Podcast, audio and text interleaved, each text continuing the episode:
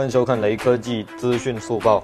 国外媒体报道，据诺基亚提交的年报显示，该公司上个月获得了5亿欧元的贷款，以帮助其加快 5G 技术的研发。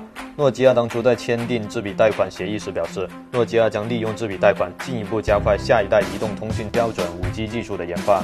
截至上个月，华为宣布其已获得91份 5G 商用合同。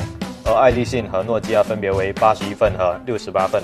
自二零一九年三月以来，诺基亚股价已下跌百分之四十六。